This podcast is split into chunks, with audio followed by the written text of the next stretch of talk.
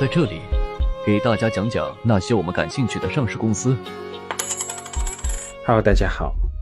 今天我们继续来看看爱尔眼科这家上市公司，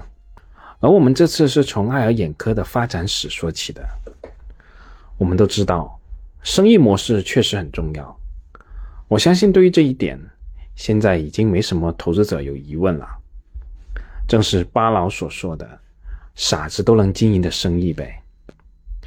但在过去，我们在一定程度上是忽视了人的因素的。其实，跟什么人合作做生意是更重要的一个因素。正如巴老此前反复称颂的逼富人一样，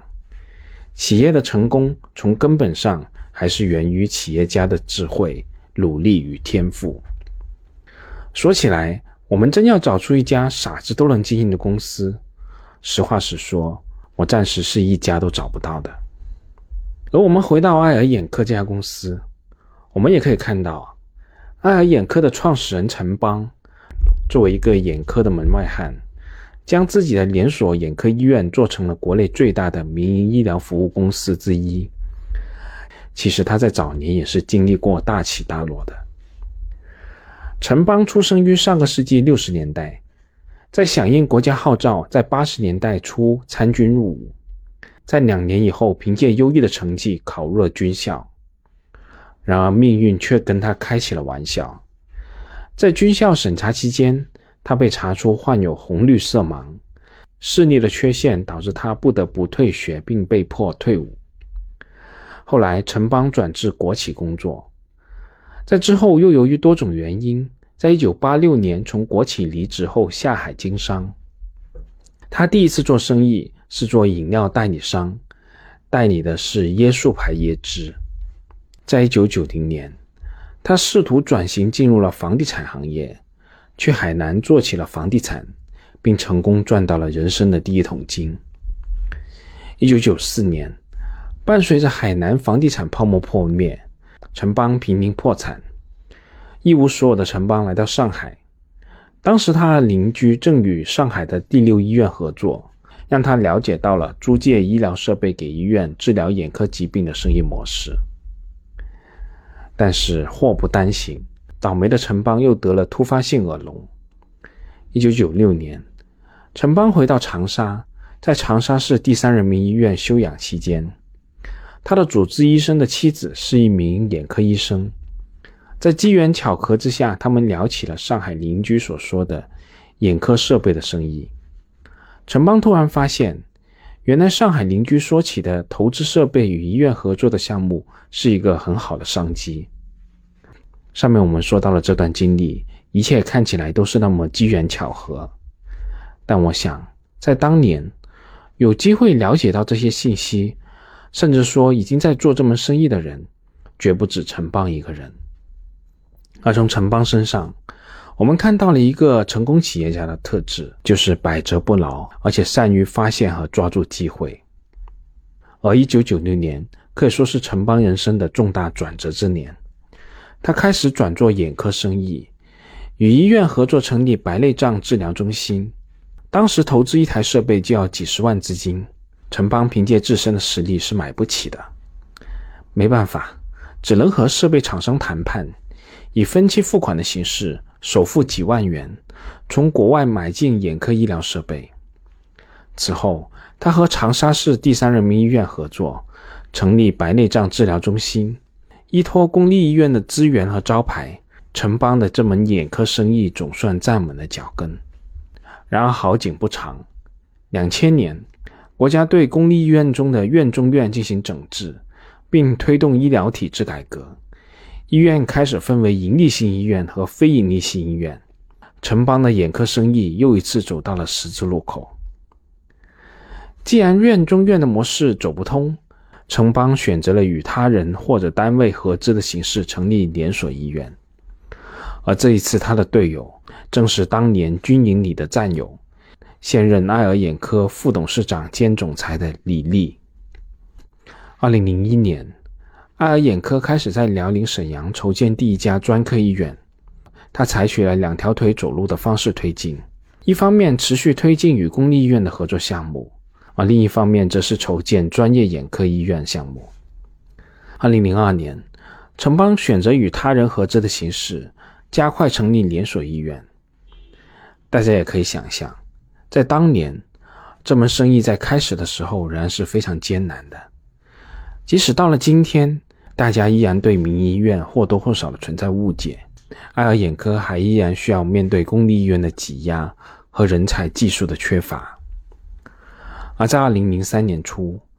爱尔眼科先后在长沙、成都和武汉等地区设立了眼科专科医院。随着眼科医疗进入大众的视线，爱尔眼科的扩张显得异常顺利，不仅成功跻身一线城市的眼科专科医院。还在湖南省开始了分级连锁的初步尝试。时间到了二零零九年，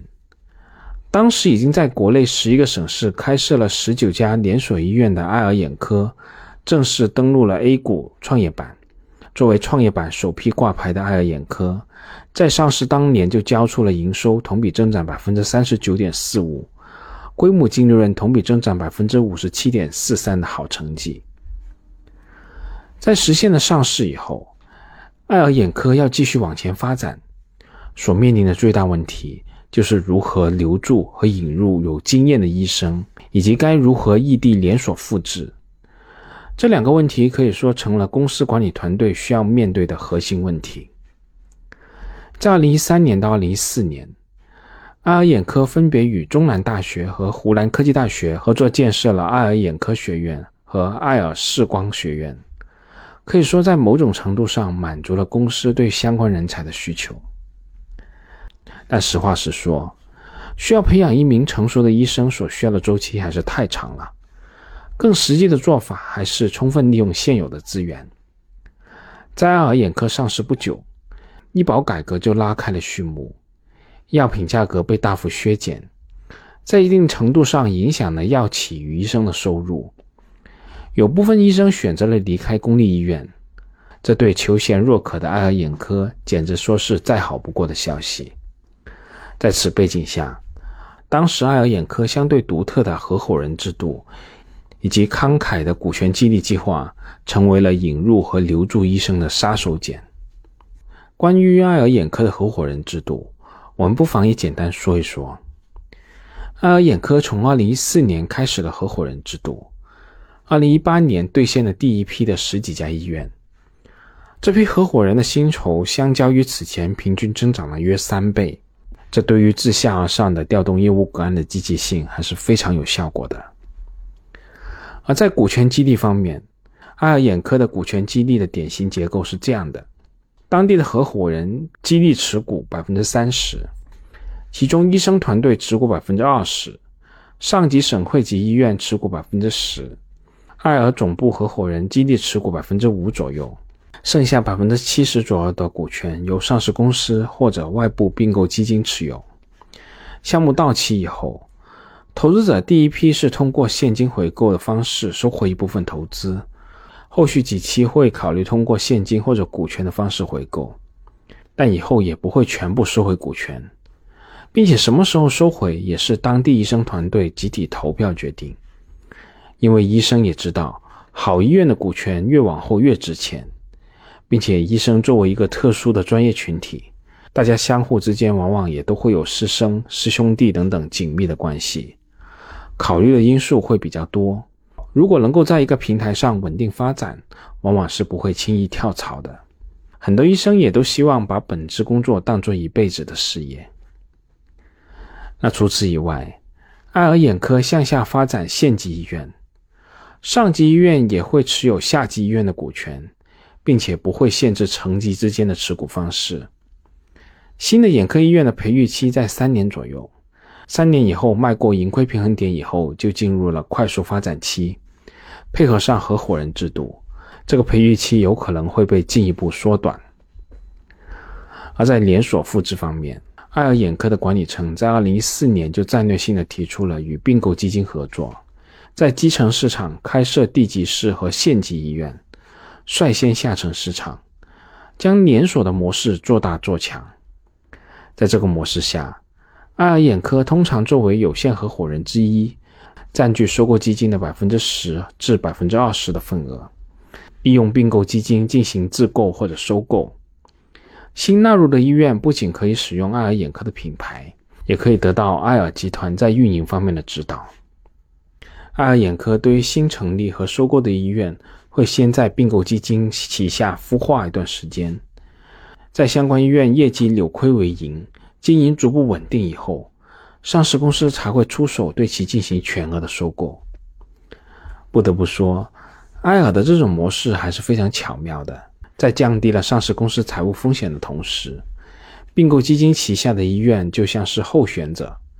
爱尔眼科只需要择优录取就可以了。也正是通过2014年开始的这种扩张模式，公司开始将它的触角伸向了二三线甚至是地级市、县级市的医院。并形成了独特的分级医疗系统，自上而下的分别是城市中心医院、省会城市医院、地级市医院、县级市医院。多级医疗网络的建设，有效整合了公司旗下大大小小的医院资源，同时在市场占有率方面获得进一步的先发优势。而从更具体的角度来说，这种扩张模式在一开始财务上会把这部分投资计入金融资产，采用历史成本计量。在这种计量方式下，在投资期间，并购基金和标的资产如果发生亏损，不会对上市公司本身的净利润产生影响；但如果有分红了，就会计入上市公司的投资收益。在一定程度上，这样的做法避免了这些不成熟的项目对上市公司财务报表的冲击，而另一方面，由于借用了社会资本，实际上相当于撬动了资金杠杆，可以实现快速扩张，相当于一定程度上的轻资产。这样的体外医院，爱尔集团可以同时培育很多家，然后挑选出盈利成熟的医院注入上市公司，从而实现营收、利润和市值的持续增长。但我们也不得不说，正所谓福兮祸所伏，爱尔眼科的这种扩张模式，在奠定了公司早期快速发展的基础的同时，其实也蕴含着明显的隐患。其实此前我们也提到过，频繁的并购会导致上市公司产生较大额的商誉。如果所收购的资产盈利情况下降，就会出现巨额商誉减值暴雷的情况。如果公司未来主营业务出现变数，躲在资产负债表中庞大的商誉就很有可能变成一颗巨大的雷。而另一方面，也正是由于体外培育，本质上也是脱离了上市公司的监管体系，存在黑箱操作的可能性。想要做点利益输送、掏空资产等等这些套路也太简单了。所以这主要就要看公司管理层的人品了。而根据爱尔眼科二零二三年的半年报，不含应收款项等等这些资产，爱尔眼科有接近十六亿元的金融资产投资，也就是我们前面说到的这些孵化中的医院。而公司账面的商誉原值金额就达到了七十点九亿。在二零二三年上半年，爱尔眼科新增了绍兴爱尔眼科医院等等十五家医院。而公司账面已经计提的商誉减值准备是有十一点四三亿，那么两者相减以后，公司净资产中还剩余的商誉账面价值是五十九点四七亿，而这个金额约等于爱尔眼科上市公司两年的净利润了，这个金额也真的不小了。所以作为爱尔眼科的投资者，这部分隐含的风险，我们是不得不关注的。好了，关于爱尔眼科。我们这次就先说这么多吧，其他的，比如说医保结算等等这些内容，我们等读公司二零二三年年报的时候再一一跟大家细说吧。那在最后，祝大家新年快乐，在龙年投资顺利，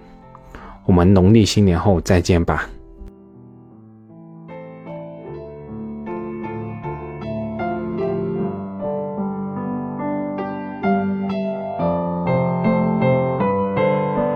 本节目仅作为个人投资的记录，所谈及的投资标的不涉及任何形式的推荐，请独立思考并自担风险。